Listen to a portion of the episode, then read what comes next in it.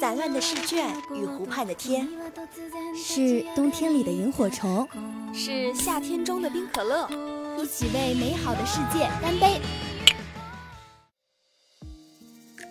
好想在晚风里做一个梦，梦见他的帽子上别着一枝红色的花。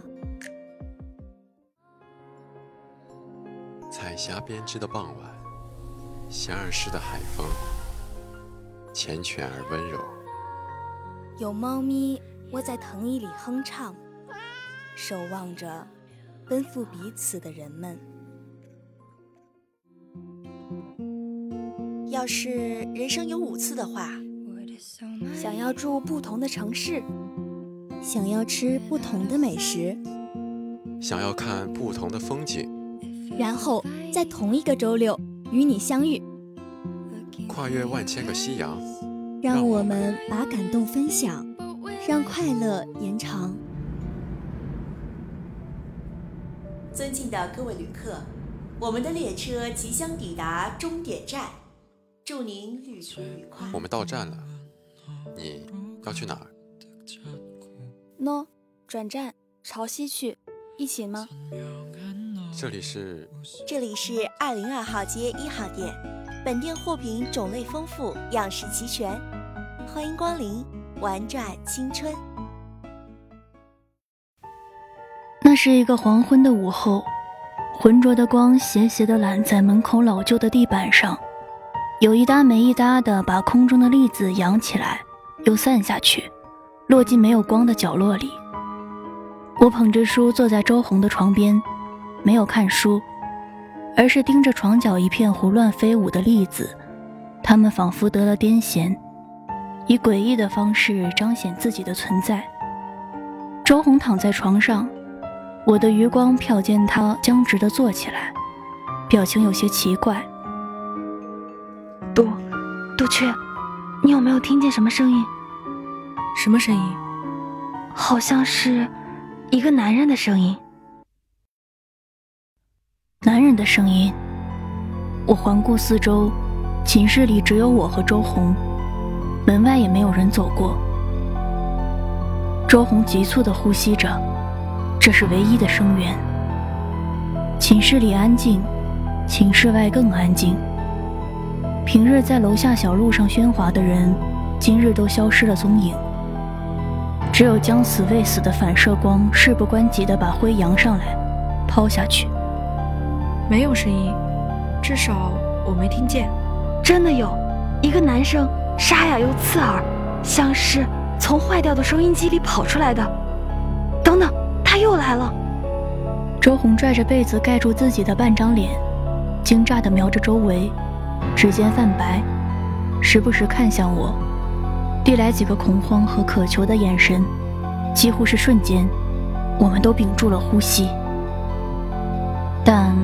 我真的什么也没听见，这不可能，分明有的，就在这里，就在，就在我的床底下。我弯腰掀起床单，向里面看了一眼，随后直起腰来。真的什么也没有，我也听不见。我记得你已经连续五天熬夜和那个赵东聊天了吧？是不是幻听了？嗯，也许睡一觉，休息休息就好了。周红抖了一下，煞白着脸，缓缓抬头凝视着我。你知道那个声音在说什么吗？我看见周红扯了一下嘴角，露出一个呆滞诡异的表情。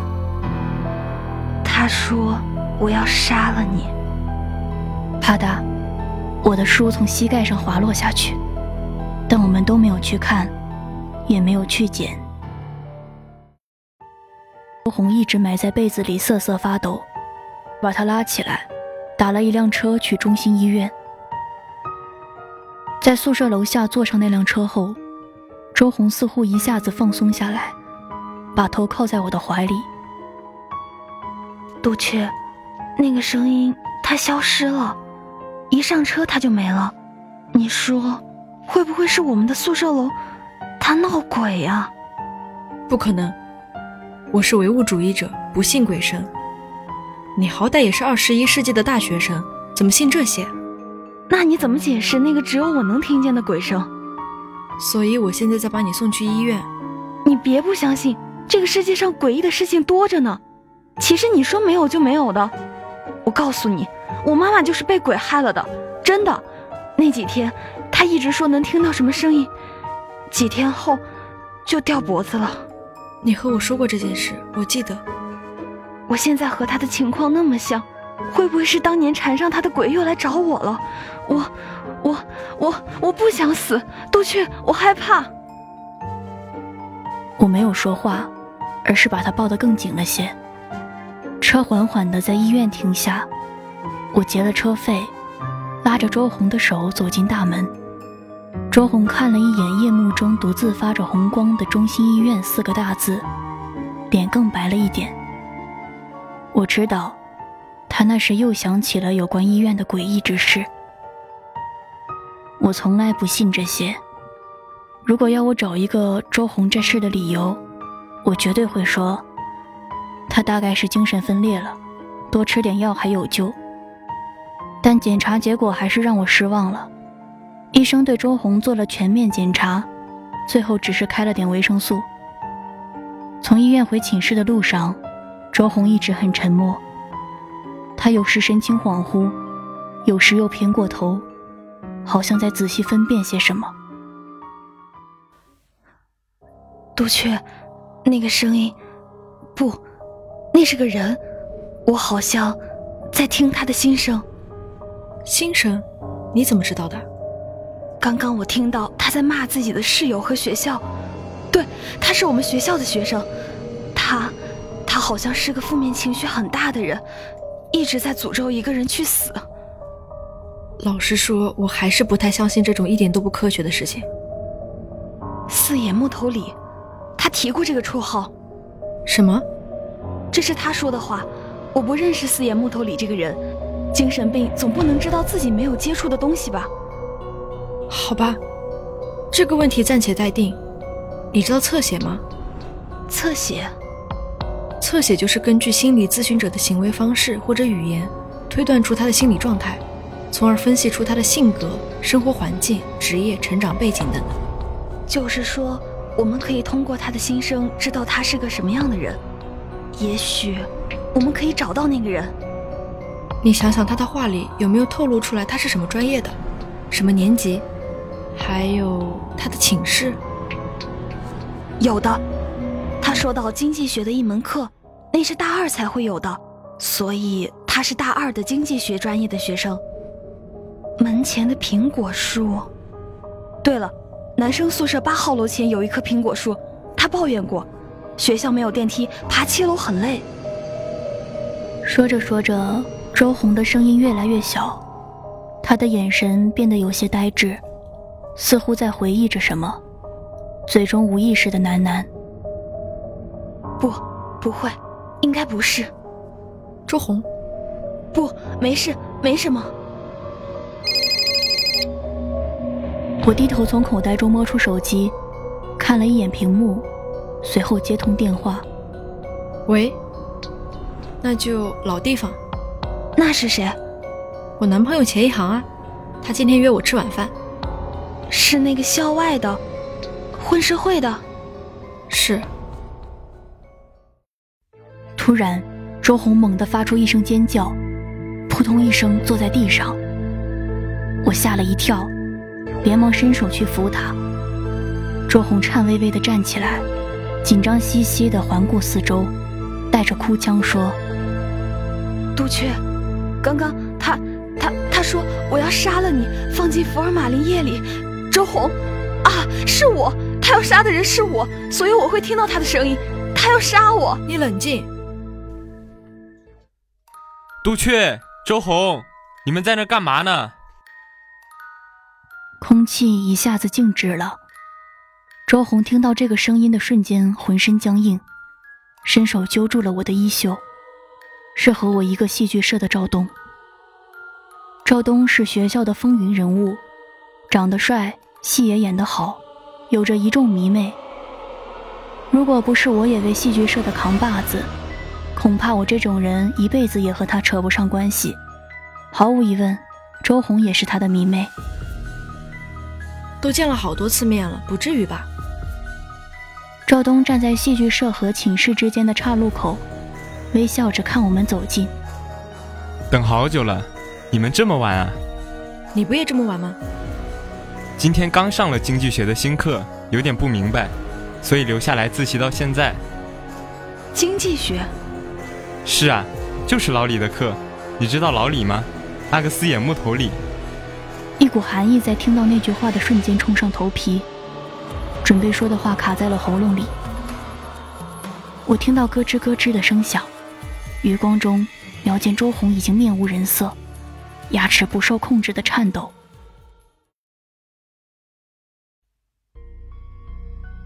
郑警官穿过长长的走廊，拽着一身白炽灯光冲进接待室，把一堆文件甩在白帆面前的桌子上。看看吧。反正我觉得这案子不简单，有鬼。白帆是研究犯罪心理专业的研究生，自从上次以一己之力阻止了欲带着父母一起去死的女孩都平后，就成为了警察局的犯罪顾问。死者赵某呢，是和你一个大学的大二学生。听那两个目击证人说啊，这个死者长期跟踪骚扰其中一个目击证人，对，就是那个周某。案发当天呢。是死者威胁周某和他在那片烂尾楼见面。周某和她闺蜜杜某害怕周某出事，就带着她男朋友钱某尾随跟着。结果就看见死者想侵犯周某，钱某上前阻止，两个人打起来，都死了。这不是很好吗？自产自销，案子结了呀！哎，你小子好什么好？给我仔细看看调查报告。白帆低头继续看着调查报告。手指有一搭没一搭的敲着桌面，郑警官听着看着都心烦，几次探头去确定白帆的阅读进度，最后忍无可忍的一掌拍在文件上。行了行了行了，你别看了，我跟你讲。好的，叔叔。你看啊，这个死者赵东，我们调查过，帅，有才，人缘也好，迷妹众多。不像是会做跟踪猥琐的事的人啊，叔叔，人不可貌相啊！我第一次见你不也把你当成混黑社会的了吗？你小子把嘴给我闭上，给我听好，两个死者身上都有裁纸刀的刀口。根据另一个目击证人杜雀的口供，赵东看见钱银行冲出来，就用裁纸刀歘歘给他两下。钱一航中刀后抢过赵东的刀反击，结果赵东被捅死了。刀片折断在赵东体内，钱一航自己也流血过多，不行了。故事里只出现了一把裁纸刀，但是文件上写的是赵东身上还有一种类型的刀口，不多，集中在腰部。现场只有钱一航手里握着的一号刀口的断裂裁纸刀，二号刀口的刀得是被人藏起来了。叔叔，让我去见见那个目击证人，叫杜雀的那个。审讯室的玻璃上印出白帆和杜雀的影子，他没有急着走进审讯室，而是隔着玻璃打量这个女孩。杜雀皮肤很黑，个子不高，脸上棱角分明，梳两个麻花辫，戴着一副厚厚的黑框眼镜，衣服是很有淑女范的长裙。白帆暗想，这套打扮真的不适合她，很是不好看。在郑警官的催促中，白帆走进房间，拉开椅子，坐在杜鹊的对面。从白帆在玻璃外打量开始到现在，杜鹊一直都低垂着头，沉默不语。开口的时候，白帆发现他的声音很清晰平稳。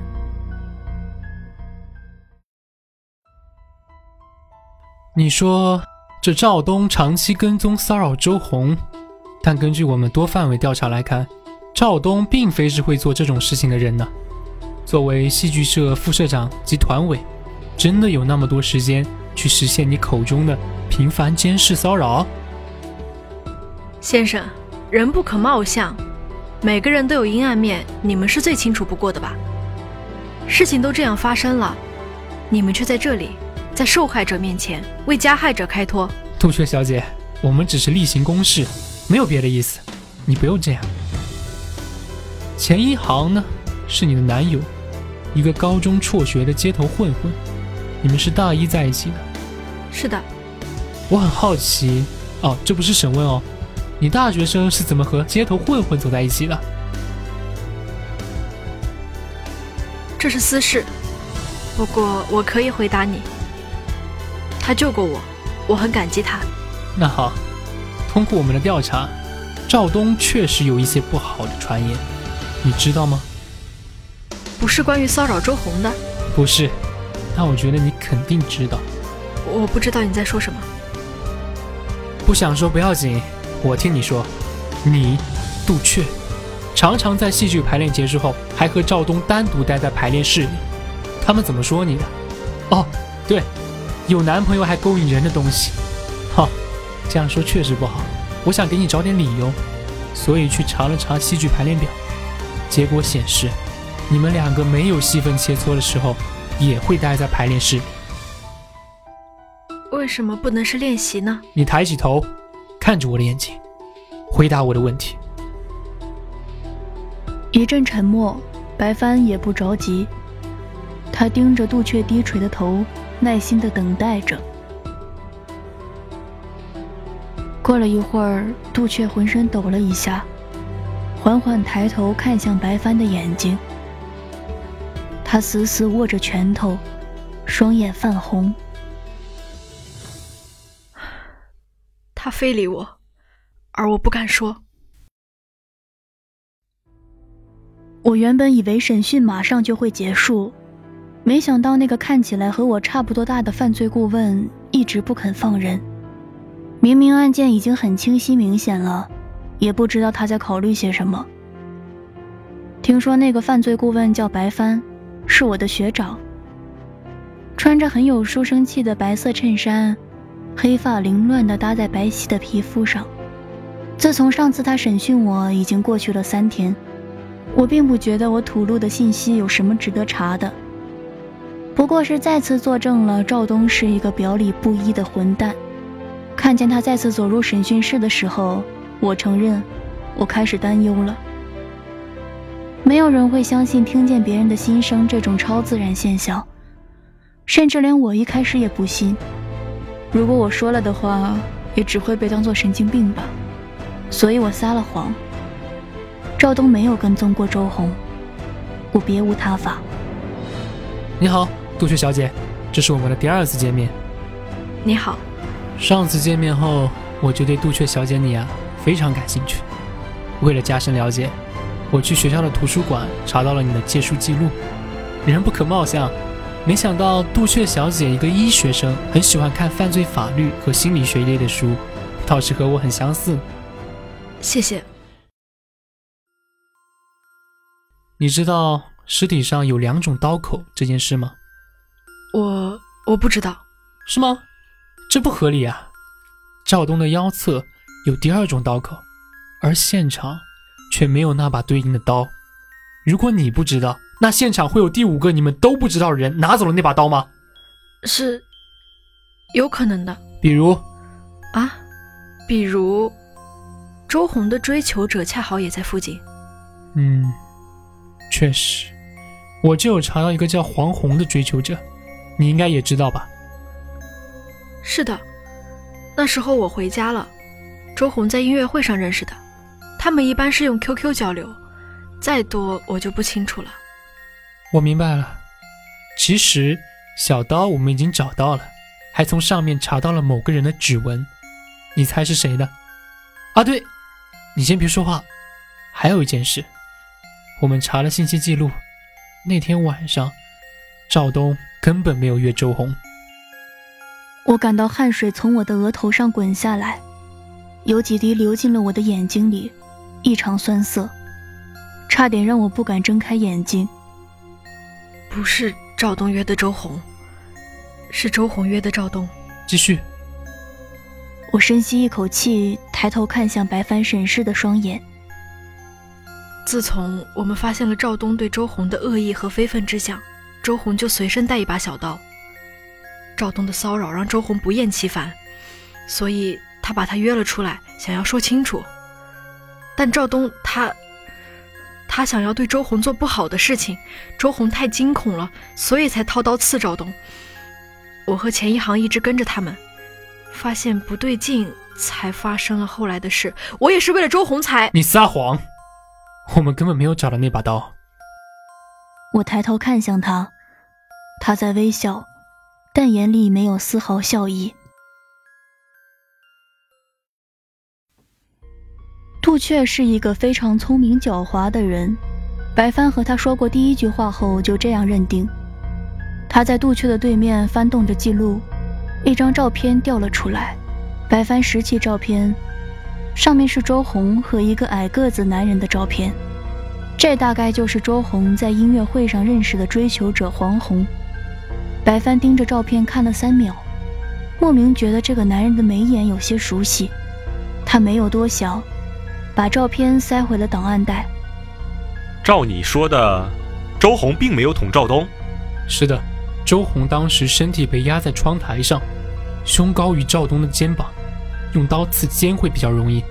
这个姿势想要碰到腰很难，所以腰上的伤口并非是周红刺的。郑警官点点头，看向另一间审讯室。周红坐在里面，不知是冷还是害怕。止不住的发抖，哭得抽抽噎噎。是是杜雀捅的，是杜雀，他约了赵东见面，他恨赵东，我能说的都说了，真的。把杜雀给我铐起来，他犯了故意杀人罪。白帆再次走进杜雀的审讯室，那个女孩还是低着头，闷闷的，不知道在想些什么。你闺蜜她招了，怕你供出来了。我知道。她微微的点着头，手指有节奏的在桌沿上一遍又一遍的敲打。半晌，他停止了打节奏。先生，听说过高级狩猎原理吗？那是什么？没什么，突然想起来，不是什么重要的东西。你的努力失败了，没能把自己摘出去，你不遗憾？他心情差，这是迟早的事情。说说案件经过吧。赵东，他不是个好人。他侵犯了我，我很恨他，我一忍再忍。钱一航一直想要教训他，但都被我阻止了。我以为忍得一时就会过去，但他的愈演愈烈，终于让我下定决心去给他一个教训。我没打算杀他，为了一个男人搭上自己不值得。我给了他一个选择题。倘若他不去碰我的闺蜜，我们就不会动手。我是医学生，我知道捅人怎么避开要害，让人仅仅是流点血。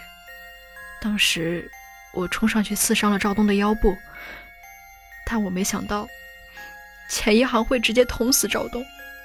杜雀掩面哭泣，白帆站起身，怜悯地看他一眼：“你是我的学妹，还很年轻。”未来的日子还很长，我呢可以通过法律程序帮助你，再给你一次机会。你的情况还有周转的余地，不会有太重的处罚。谢谢你，谢谢你自己吧，说出了实话。不，白先生，我是真的很谢谢你。白帆没有骗我，几个月后我走出了看守所。月亮已经升上了夜空，不似那个晚上，反而很轻松。我从管理处拿回入狱时放在那里的所有东西，转身看见了一个熟悉的身影。白帆和几个月前没有任何变化，白色的衬衫，凌乱的黑发，懒洋洋的靠在门边。出狱了，还是希望你能继续学业，好好生活。嗯。打算重新做人。出狱后打算去干嘛？看场音乐会。你的闺蜜呢？她不来看你吗？我没告诉她，而且她以后就不是我的闺蜜了。唉，人还是得向前看呢。我知道的，白先生，谢谢你。哦，对了，我听说你最近在借钱。嗯。有一件很重要的事情，想趁来得及赶紧完成。这些是你的案件记录，现在也没用了，给你吧。我伸手去接他的那个档案袋，一张没有夹紧的照片擦过我的手背，掉在了地面上。怎么又掉了？他低头去捡那张照片，我掠过他的身侧，没有等他，径直往前走去，然后拆开入狱时寄存的物品袋，把一个小小的录音机和放音装置丢进了路边的垃圾桶。我回过头，白帆还保持着拿照片的动作，整个人像凝固住了一样。白帆先生，白帆抬头望向我，再看了看那张照片。眼神中多了一丝恐惧，酿成了大错的恐惧。白帆先生，还记得我问过你的高级狩猎原理吗？高级的猎手往往以猎物的身份出现。哼，以后你要是看见一个叫黄宏的人，记得和他打招呼，他很感激你。我转头离去，再也没有看他一眼。几个月前，周红止不住的颤抖着。我会告诉警察，是钱一航和赵东同归于尽了。你因为正当防卫刺了赵东几刀。但假如他们来问你，你要说，我被赵东侵犯而怀恨在心，故意利用你来教训赵东。谁来问，你都这么说。那那那个声音，不要提那个声音，就说赵东骚扰你。是个变态，知道了吗？嗯嗯。复述一遍。你被赵东，不行，我我害怕他们死了。周红的脸歪向一边，渗透出一个红色的掌印。复述一遍。又是一耳光。赵东变态。侵犯你，你恨他，利用我来教训他。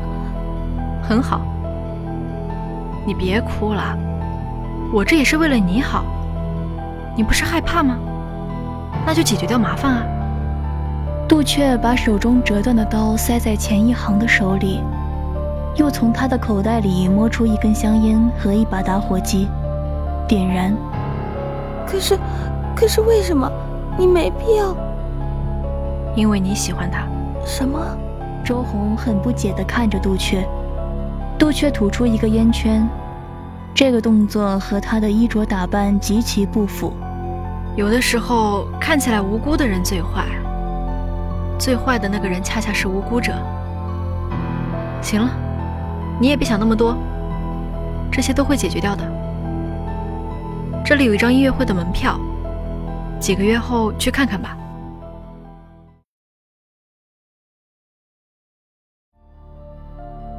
三年后，街头上，白帆拉住了一个矮个子的男人。我想问问你，关于三年前那起案子的事情。都已经三年了，尸体入土，一切尘埃落定。你就算知道了真相，那又能怎么样？我只是在想，我的猜测到底对不对？你想问什么？赵东，赵东他是个什么样的人？他。一个爱而不得的无辜人罢了。刀呢？刀呢？你的那把刀呢？刀？哦，你说杜雀的刀啊？不是一直被钱一航握在手里吗？你应该问钱一航的刀去哪儿了。嗯，大概折断后被丢进江里，草没了。你到底是谁？白帆先生，我是周红的丈夫，黄红呀。记者先生你好，你问吧。嗯，我从小就知道我不一样。生理上限制我是个女人，但是我自己知道，我是个被困在女人皮囊里的男人。你别露出那副表情，很吃惊吗？你可真是个单纯的孩子。当然痛苦，但那是以前的事了，你想听也无妨。是的，我曾经痛苦沉沦。我以为我打扮成男生的样子，喝酒抽烟，整日同混混们聚在一起，做着周围男生都会做的事，就是我想要的。哼，你可真天真，他们可没你那么傻。他们把我看作怪物，撕去我的伪装，把我送进精神病院。你知道我明白了什么吗？真相是要隐藏在谎言下的。所以现在如你所见，我是个女人。没问题，你可以写下来。我人很随和的。别逗了，我不喜欢男的，我喜欢女人。是的，我有一个喜欢的女人。你别急嘛，听我慢慢说。我呢，用男性的身份认识了他，然后用女性的身份接近他。他有喜欢的男生，不过我解决掉了那个男生。你表情别那么奇怪嘛。这个问题，嗯，我想想，我用了一个小诡计，录了那个男生的声音来吓唬他，他就不喜欢那个男生了。真的，没骗你，就这么简单。难不成我还能杀了那个男生不成？哈，被我吓到了吧？我才不是变态呢，我是猎人，不是你说的那种猎取女人芳心的猎人，是真正的猎人。你知道高级狩猎原理吗？就是，哎，你别动那个花瓶。啊哦，都叫你别动了，你看，头掉出来了吧？别叫了，别叫了，吵死了！记者先生，别走啊！啊，对不起，记者先生，不小心打到你了，别哭，嘘，嘘。啊，终于安静了。我继续说，我很爱他。在我因为奇怪的行为和外表遭受他人非议的时候，是他站了出来。他和别人不一样，我爱他，我爱他。记者先生，你怎么睡着了？睡着了的话，我想给你唱首歌，是我想对他唱的。Talk to me softly, yes, I'm seeing your eyes. Don't hide your head in sorrow, and please don't cry. I know how you feel inside, I, I've been there before. Something changing inside you, and don't you know? Don't you cry tonight.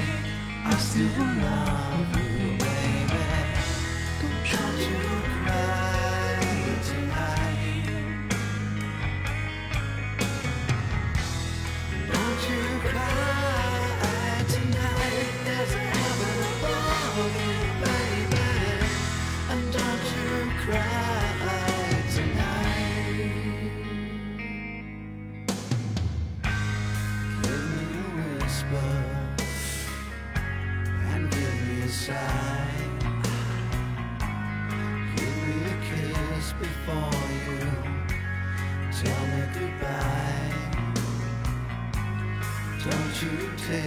so hard now, and please don't take it so bad. I'll still be thinking of you and the times we had, baby. And don't you cry tonight. Don't you cry tonight.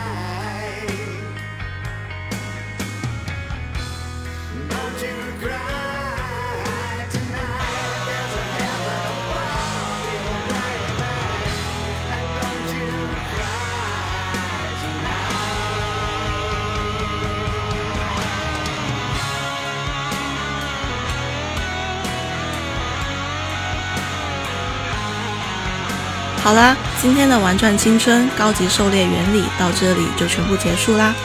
播音：微微云、朝朝暮暮、小恐龙、面包塔可、寻徐剧、无字幕、T T、采编：安妮莫德、机务、T T、协众监听，共同感谢您的收听，我们下周同一时间再见吧。